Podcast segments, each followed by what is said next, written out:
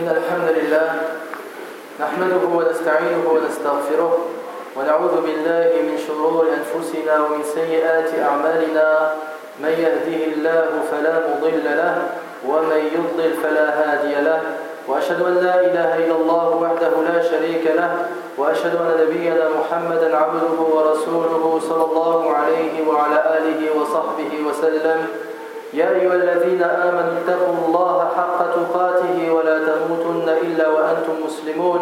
يا أيها الناس اتقوا ربكم الذي خلقكم من نفس واحدة وخلق منها زوجها وبث منهما رجالا كثيرا ونساء واتقوا الله الذي تساءلون به والأرحام إن الله كان عليكم رقيبا. يا أيها الذين آمنوا اتقوا الله وقولوا قولا سديدا. يصلح لكم أعمالكم ويغفر لكم ذنوبكم. ومن يطع الله ورسوله فقد فاز فوزا عظيما. أما بعد فإن خير الكلام كلام الله تعالى. وخير الهدى هدى نبينا محمد صلى الله عليه وسلم وشر الأمور محدثاتها وكل محدثة بدعة وكل بدعة ضلالة وكل ضلالة في النار. أيها الإخوة الكرام إن الإنسان في هذه الحياة الدنيا لا بد له من مخالطة الناس واتخاذ بعضهم جليسا له ولكن الناس متفاوتون في أخلاقهم وطباعهم. فمنهم الخير والفاضل الذي ينتفع بصحبته وصداقته ومجاورته ومشاورته. ومنهم الردي الناقص العقل الذي يتضرر بقربه وعشرته وصداقته. وجميع الاتصالات به ضرر وشر ونكد. ولذا يقول النبي صلى الله عليه وسلم في وصف بني آدم واختلافهم إن الله تبارك وتعالى خلق آدم من قبضة قبضها من جميع الأرض فجاء بنو آدم على قدر الأرض فجاء منهم الأحمر والأبيض والأسود وبين ذلك والسهل والحزن والخبيث والطيب رواه أبو داود والترمذي. إذا علم هذا أيها الإخوة الكرام فاعلموا أن كثيرا من الناس إنما حصل له الضلال وجميع المفاسد بسبب خليله وقرينه عن أبي هريرة رضي الله عنه أن النبي صلى الله عليه وسلم قال الرجل على دين خليله فلينظر أحدكم من يخالل. رواه أبو داود والترمذي. فما من شيء أدل على شيء من الصاحب على صاحبه. وقديما قيل عن المرء لا تسأل واسأل عن قرينه فكل قرين بالمقارن يقتدي. وعن أبي موسى الأشعري رضي الله عنه قال قال رسول الله صلى الله عليه وسلم إنما مثل الجليس الصالح والجليس السوء كحامل المسك ونافخ الكيل. فحامل المسك إما أن يحذيك واما ان تبتاع منه واما ان تجد منه ريحا طيبه ونافخ الكيل اما ان يحرق ثيابك واما ان تجد منه ريحا خبيثه متفق عليه Chers musulmans, tout homme dans cette vie a besoin de fréquenter les gens et de choisir certains comme compagnons ou camarades. Mais comme vous le savez, les gens sont très différents dans leur comportement et leurs habitudes. Il y a parmi eux l'excellent et le vertueux, celui dont la compagnie et l'amitié est profitable, ainsi que sa proximité et sa consultation. Et parmi les gens, il y a le détestable à la raison défectueuse, mais est celui dont on souffre de sa compagnie, son amitié et sa fréquentation. Tout contact avec lui n'est que malheur et catastrophe. C'est pour cela que le prophète sallallahu alayhi wa sallam nous dit, en décrivant les enfants d'Adam et leur comportement et leurs grandes différences, il nous dit sallallahu alayhi wa sallam, Allah a créé Adam d'une poignée qu'il a prise de toutes les substances de la terre. C'est ainsi que les fils d'Adam se sont diversifiés proportionnellement à la terre. Il y a parmi eux le roux, le blond, le noir. Et il y a également le doux, le dur, le vilain et l'agréable, rapporté par Abu Daoud et Tirmidhi. Donc, chers frères et sœurs, sachez que beaucoup de gens ont été égarés et ont commis tous les délits à cause de leur ami ou leur camarade. Selon Abu Huraira, le prophète sallallahu alayhi wa sallam nous dit L'homme a la même religion que son ami. Que l'un de vous fasse donc bien attention à celui qu'il prend pour ami, rapporté par Abu Daoud et Tirmidhi. Donc, ton ami et ton compagnon sont une preuve de ce que tu aimes et ce que tu détestes. Car une personne qui aime le bien ne peut pas avoir comme compagnon une personne qui aime le mal. Et selon Abu Moussa al-Ash'ari, le prophète sallallahu alayhi wa sallam a dit La compagnie de l'homme pieux et celle de l'homme mauvais sont respectivement comparables à celle du parfumeur et du forgeron. Concernant le parfumeur, soit il t'offre de son parfum, soit tu lui demandes de t'en vendre, ou bien au moins il se dégage de lui une bonne odeur. Quant au forgeron, soit il brûle tes vêtements, soit il émane de lui une odeur désagréable, rapportée par Al-Bukhari au Muslim. هذا الحديث العظيم يفيد أن الجليس الصالح جميع أحوال صديقه معه خير وبركة ونفع ومغنم. فإنه إما أن يعلمك أمورا تنفعك في دينك وإما أن يعلمك أمورا تنفعك في دنياك أو فيهما جميعا أو يهدي لك نصيحة تنفعك مدة حياتك وبعد وفاتك أو ينهاك عما فيه مضرة لك فأنت معه دائما في منفعة وربحك مضمون بإذن الله جل وعلا. فتجده إن رأى أنك مقصر في طاعة الله أرشدك فتزداد همتك في الطاعة وتجتهد في الزيادة منها ويدعوك إلى مكارم الأخلاق ومحاسنها بقوله وفعله. فالإنسان أيها الإخوة الكرام مجبول على الاقتداء بصاحبه وجليسه. والطباع والأرواح جنود مجندة كما قال النبي صلى الله عليه وسلم. يقول النبي صلى الله عليه وسلم الأرواح جدود جنود مجندة. فما تعارف منها ائتلف وما تناكر منها اختلف. رواه البخاري ومسلم. يعني أن بعضها يقود إلى الخير وبعضها يقود إلى الشر. croyant. Le hadith que nous venons de citer, le hadith de Abu Musa al-Ash'ari, nous montre que la compagnie de l'homme pieux n'est que du bien et bénédiction, et que profit et gain. Car soit il t'apprend des choses utiles de ta religion, ou bien il t'apprend des choses utiles de la vie, ou bien il t'apprend les deux choses en même temps. Ou bien cet homme pieux t'offre un conseil qui te sera utile pour le restant de ta vie, et même après ta mort. Ou bien il te déconseille de faire une chose qui te nuirait. Donc tu es en sa compagnie entre de bonnes mains. S'il voit que tu négliges l'adoration d'Allah subhanahu wa ta'ala, il te guide et tu reviens vers Allah. Et il t'appelle vers le bon comportement par la parole et ses actes. Car l'homme, de sa nature, est à une disposition à imiter son compagnon. Car les âmes et les habitudes sont des soldats regroupés. Junudun mujannada, comme l'a dit le prophète sallallahu alayhi wa sallam. Le prophète sallallahu alayhi wa sallam nous dit les âmes sont des soldats regroupés. Celles d'entre elles qui se connaissent vivent en, harmonie et celles qui s'ignorent demeurent en discordance. Rapporté par Al-Bukhari au Muslim. Le prophète sallallahu alayhi wa sallam veut dire par cela que certaines âmes appellent au bien et certaines âmes appellent au mal. Ibadallah.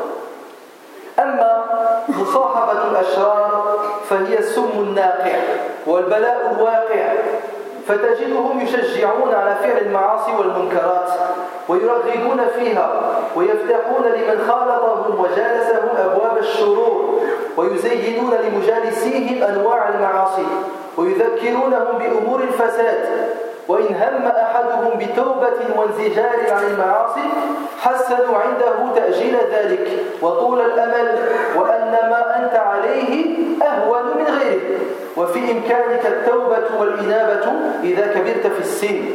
وتأمل أيها الأخ المبارك في حال أبي طالب عم النبي صلى الله عليه وسلم.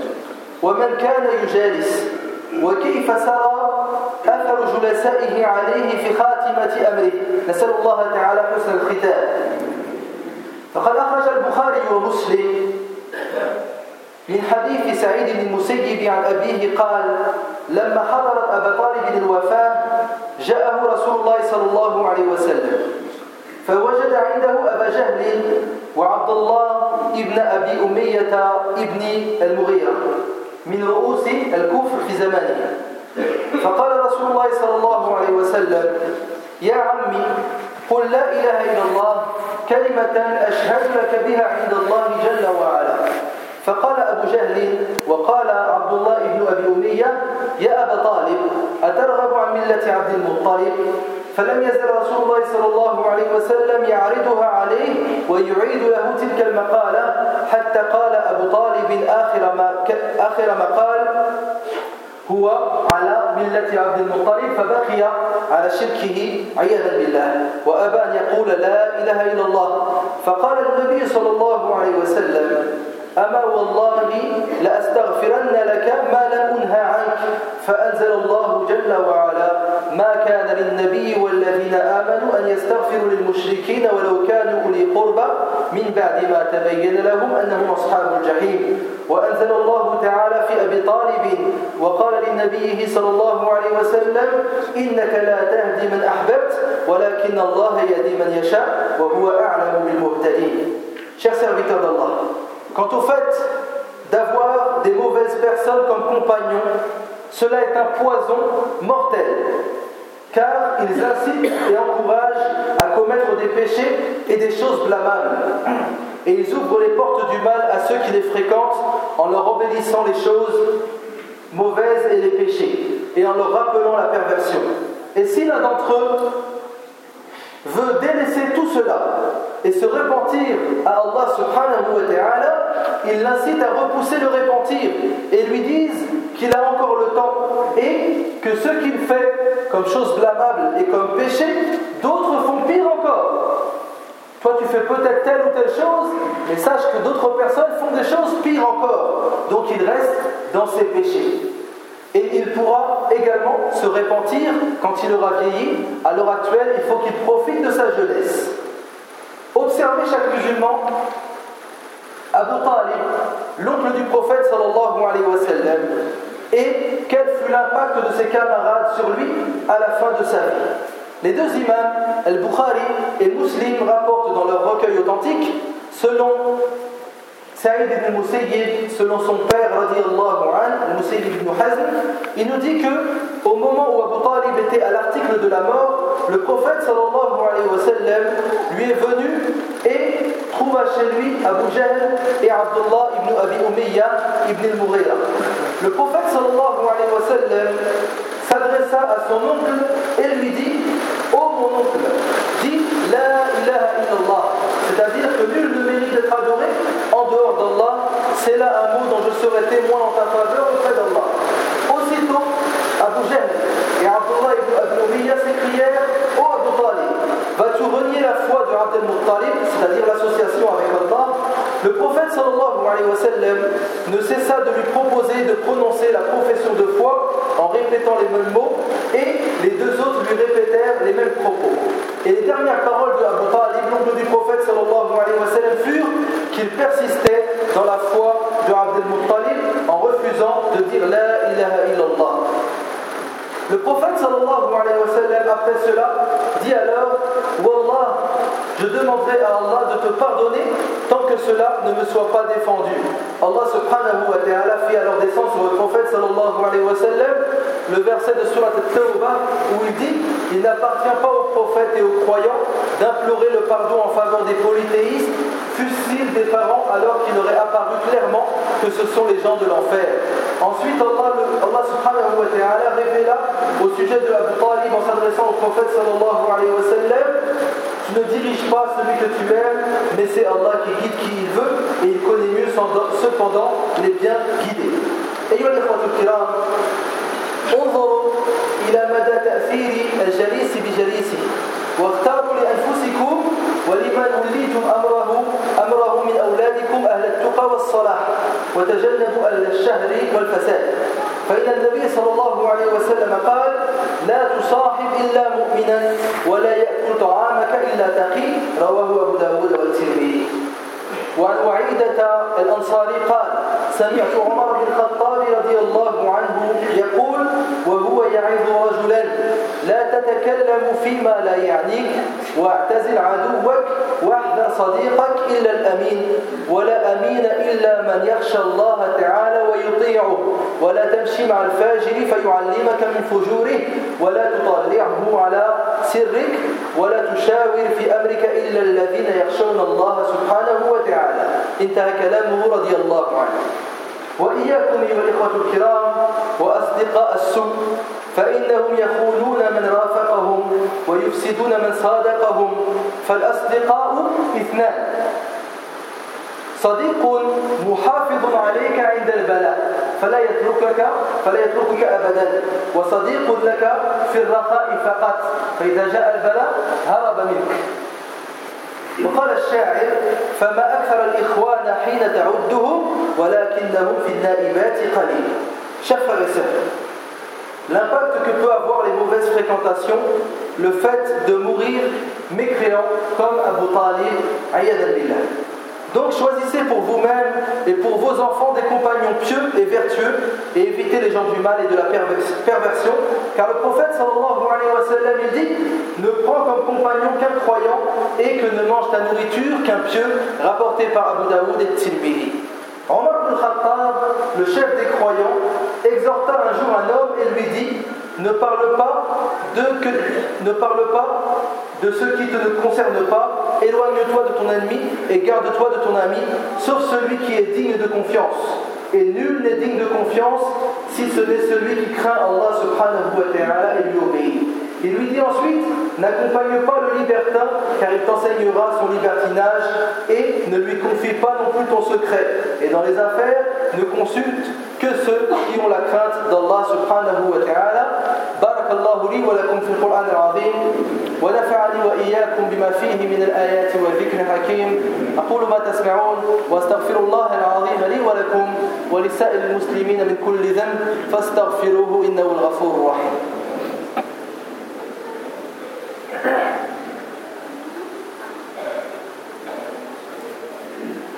الحمد لله وكفى.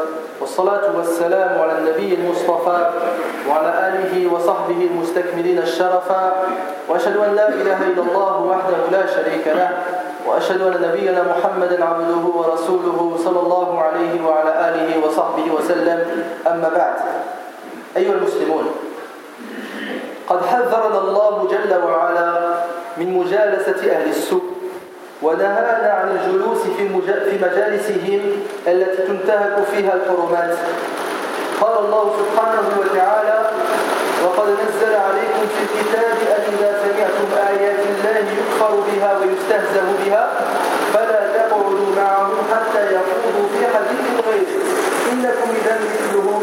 إن الله جامع المنافقين والكافرين في جهنم جميعا. وقال جل جلاله رأيت الذين يخوضون في آياتنا فأعرض عنهم حتى يخوضوا في حديث غيره.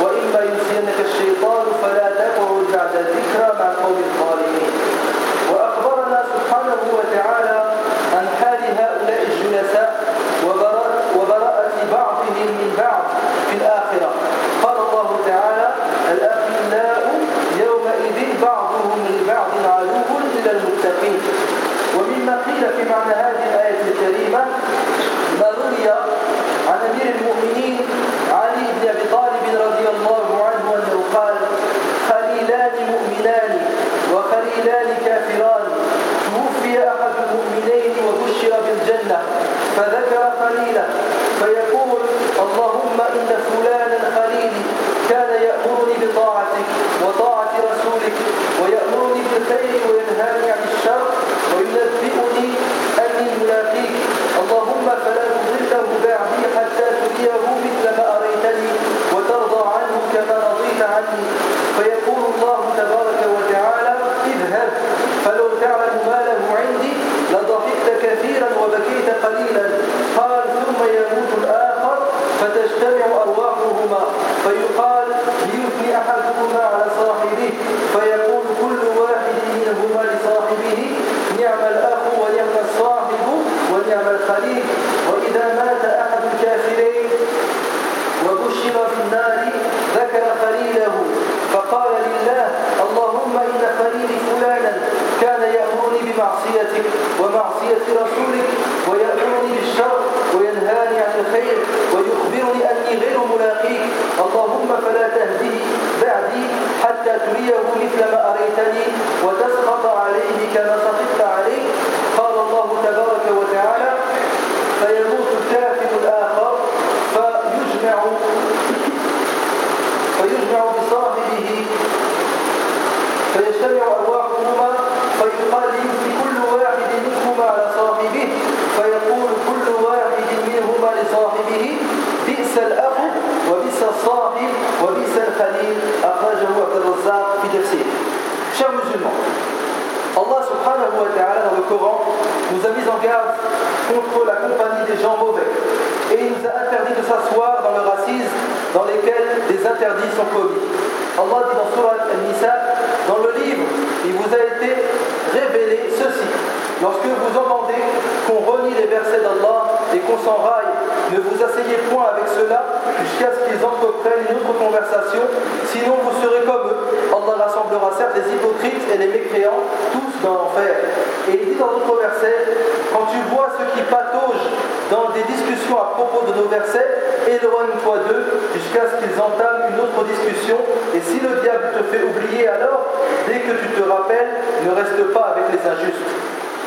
Et Allah subhanahu wa ta'ala nous informe de la situation de ses amis ici-bas, qui sont amis et qui pensent être les meilleurs amis du monde et que rien ne pourra les séparer. Allah nous dit que dans le Coran, que Yawm al-Qiyamah, ils se désavoueront mutuellement. Allah dit dans Surat Zukhruf, les amis, ce jour-là, seront ennemis les uns des autres, excepté les pieux. Parmi les explications de ce verset, Ali ibn Abi Talib anhu, il nous dit c'est l'histoire de deux compagnons croyants et de deux compagnons mécréants. L'un des deux croyants est mort et a reçu la bonne nouvelle de son entrée au paradis. Se rappelant son compagnon, il supplie Allah en lui disant Oh Allah, mon ami avait l'habitude de m'ordonner de t'obéir et d'obéir à ton prophète, et il me commandait de faire le bien et d'éviter de faire le mal. Il me disait que je te rencontrerai. Oh Allah, ne le laisse pas s'égarer jusqu'à ce que tu lui montres ce que tu m'as montré, jusqu'à ce que tu sois satisfait de lui, tout comme tu l'es présentement de moi. Allah subhanahu wa ta'ala lui répond en lui disant Si tu avais su ce qui a été écrit pour ton ami, tu aurais beaucoup ri et n'aurais pleuré qu'un peu. Puis son compagnon meurt à son tour et leurs âmes sont réunies. Lorsqu'on demande à chacun d'exprimer son, son opinion au sujet de l'autre, chacun dit à son compagnon Tu as été le meilleur des frères et le meilleur des amis. De la même manière, lorsque les deux compagnon mécréant, l'un d'entre eux meurt et reçoit l'annonce de son entrée en enfer, il se rappelle son ami et dit Oh Allah, mon ami avait l'habitude de m'ordonner de te désobéir et de désobéir à ton prophète, et il me commandait de faire le mal et d'éviter de faire le bien. Il me disait que je ne te rencontrerai jamais. Oh Allah, ne le guide pas. Oh Allah, moi je suis mort, mais mon ami, ne le guide pas jusqu'à ce que tu lui montres ce que tu m'as montré, jusqu'à ce que tu sois insatisfait de lui, comme tu l'es présentement de moi. Puis son compagnon meurt à son tour et leurs âmes sont réunies. Lorsqu'on demande à chacun d'exprimer son opinion au sujet de l'autre, chacun dit à son compagnon Tu as été le pire des frères et le pire des ennemis. Aywa al-Muslimun. قال الله تبارك وتعالى ويوم يعض الظالم على يديه يقول يا ليتني اتخذت مع الرسول سبيلا. أخرج أبو نعيم في الدلائل عن عبد الله بن عباس رضي الله عنهما أنه قال إن رجلا كان اسمه أبو نعيم وكان يجلس مع النبي صلى الله عليه وسلم بمكة ولا يؤذيه. وكان رجلا حليما وكان بقية قريش إذا جلسوا مع النبي صلى الله عليه وسلم آذوه. وكان لأبي معيط خليل غائب عنه بالشام. فقالت قريش فقالت قريش سبأ صبأ أبو معيط يتجنن لأنه يجلس مع النبي صلى الله عليه وسلم ويستمع إليه. وقدم خليله من الشام ليلا. فقال لامرأته ما فعل محمد مما كان عليه؟ فقالت له امرأته أشد مما كان أمرا. فقال وما فعل خليل أبو معيط؟ فقال فقالت له امرأته صبأ أبو معيط. فبات خليله ليلة سوء فلما أصبح أتاه أبو معيط فحياه سلم عليه فلم يرد عليه التحية. فقال له أبو معيط ما لك لا ترد علي تحيتي؟ فقال له خليله كيف أرد عليك تحيتك وقد صبرت؟ قال أو قد فعلتها قريش؟ قال نعم. قال أبو معيط فما يبرأ صدوره صدورهم إلا أني فعلت يعني أذيت النبي صلى الله عليه وسلم. فقال له خليله نأتيه في مجلسه وتبصق في وجهه وتشتمه بأخبث ما تعلمه من شتم. ففعل. فلم يزد النبي صلى الله عليه وسلم أن مسح وجهه من البساق ثم التفت إليه فقال إن وجدتك خارجا من جبال مكة أضرب عنقك صبرا. فلما كان يوم بدر وخرج أصحابه أبى أن يخرج. فقال له أصحابه اخرج معنا لمقاتلة, لمقاتلة محمد. قال قد وعدني هذا الرجل إن وجدني خارجا من جبال مكة أن يضرب عنقي صبرا. فقالوا لك جمل أحمر لا يدرك هو أسرع من الجمال. فلو كانت الهزيمة طرت عليه. فخرج معهم فلما هزم الله المشركين وحل به جمله في جدد من الأرض. فأخذه رسول الله صلى الله عليه وسلم أسيرا في سبعين من قريش وقدم إليه. فقال أبو معيط للنبي صلى الله عليه وسلم تقتلني بين هؤلاء؟ قال النبي صلى الله عليه وسلم نعم بما بسقت في وجهي فأنزل الله في أبي معيط ويوم يعض الظالم على يديه يقول يا ليتني اتخذت مع الرسول سبيلا يا ويلتى ليتني لم أتخذ فلانا خليلا لقد أضلني عن الذكر بعد إذ جاءني وكان الشيطان للإنسان خذولا. Chers musulmans, Allah subhanahu wa ta'ala dit dans le Coran Le jour où l'injuste se mordra les deux mains et dira Hélas pour moi, si seulement j'avais suivi le chemin avec le messager. Abu Nu'aym rapporte dans son livre selon Abdullah ibn Abbas anhuma, il dit il y avait un homme à la Mecque qui s'appelait Abu Mu'ayt. Et cet homme était associateur, mais il s'asseyait avec le prophète sallallahu alayhi wa sallam sans lui nuire et il écoutait son discours car il était un homme doux. Et le reste des gens de Quraysh, lorsqu'il s'asseyait avec le prophète sallallahu alayhi wa sallam, il lui nuisait. Et Abu Mu'ayt avait un ami intime qui s'était absenté pendant un moment et avait voyagé vers la région de Shem. Les gens de Quraysh dirent Abu Mu'ayt est devenu fou du fait qu'il s'assoit avec Mohammed. Son ami revint, revint du Shem pendant une nuit et il demanda à sa femme Qu'est devenu Mohammed? Sa femme lui dit Il est pire encore qu'avant. Et il dit alors Qu'est devenu mon ami Abu Mu'ayt? Sa femme lui dit Il est devenu fou. Son ami passa une très mauvaise nuit. Puis le lendemain matin, il rencontra Abu Mu'ayt qui le salua et son ami ne lui rendit pas sa salutation. Abu Mu'ayt lui dit Qu'as-tu à ne pas me rendre la, salutation? Il lui dit Comment puis-je te rendre la salutation alors que tu es devenu fou? Tu t'assois avec Mohammed. Abu Mu'ayt dit alors Est-ce que les gens de Quraysh pensent la même chose que toi? Il lui dit Oui. Abu Mu'ayt dit alors ils ne seront pas calmés jusqu'à ce que je fasse comme eux, c'est-à-dire nuire au prophète sallallahu alayhi wa sallam. Son compagnon lui dit alors Nous allons nous rendre à l'assise de Mohammed et tu lui cracheras au visage et tu l'insulteras de la pire des manières.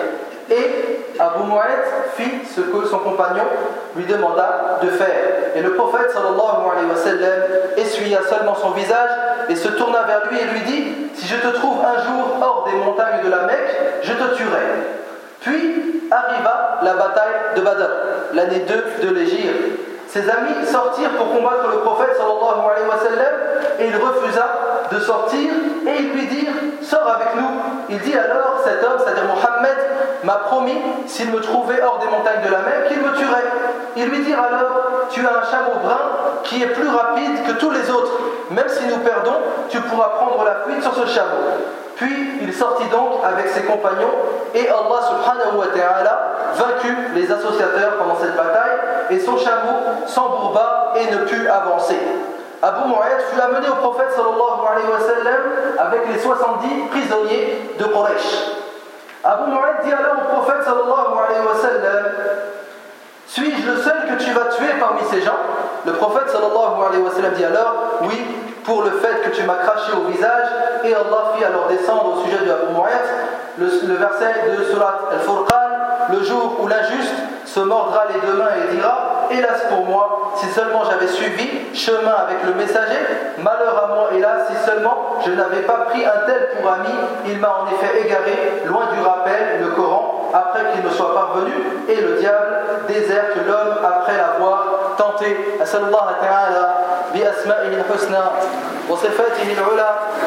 أن يجعلنا ممن يستمعون القول فيتبعون أحسنه. اللهم آت نفوسنا تقواها وزكي خير من زكاها. أنت وليها ومولاها. اللهم إنا نسألك الجنة وما قرب إليها من قول وعمل ونعوذ بك من النار وما قرب إليها من قول وعمل. اللهم إنا نسألك من الخير كله عاجله وآجله. ما علمنا منه وما لم نعلم ونعوذ بك من الشر كله عاجله وآجله ما علمنا منه وما لم لم نعلم. اللهم أصلح لنا ديننا الذي هو عصمة أمرنا وأصلح لنا دنيانا التي فيها معاشنا وأصلح لنا آخرتنا التي إليها معادنا واجعل الحياة زيادة لنا في كل خير والموت راحة لنا من كل شر. يا عزيز يا غفار اللهم فرج كربات المسلمين اللهم فرج كربات المسلمين اللهم أذهب همومهم وغمومهم يا رب العالمين. اللهم اشف مرضانا ومرضى المسلمين. اللهم اشف مرضانا ومرضى المسلمين. اللهم أنت الشافي لا شفاء إلا شفاؤك. شفاء لا يغادر سقما اللهم اغفر لموتى المسلمين. اللهم اغفر لموتى المسلمين الذين شهدوا لك بالوحدانية ولنبيك بالرسالة وماتوا على ذلك. اللهم وفقنا لصيام رمضان. اللهم وفقنا لصيام رمضان. اللهم وفقنا للصيام والقيام وطاعتك يا رب العالمين. ربنا آتنا في الدنيا حسنة وفي الآخرة حسنة وقنا عذاب النار.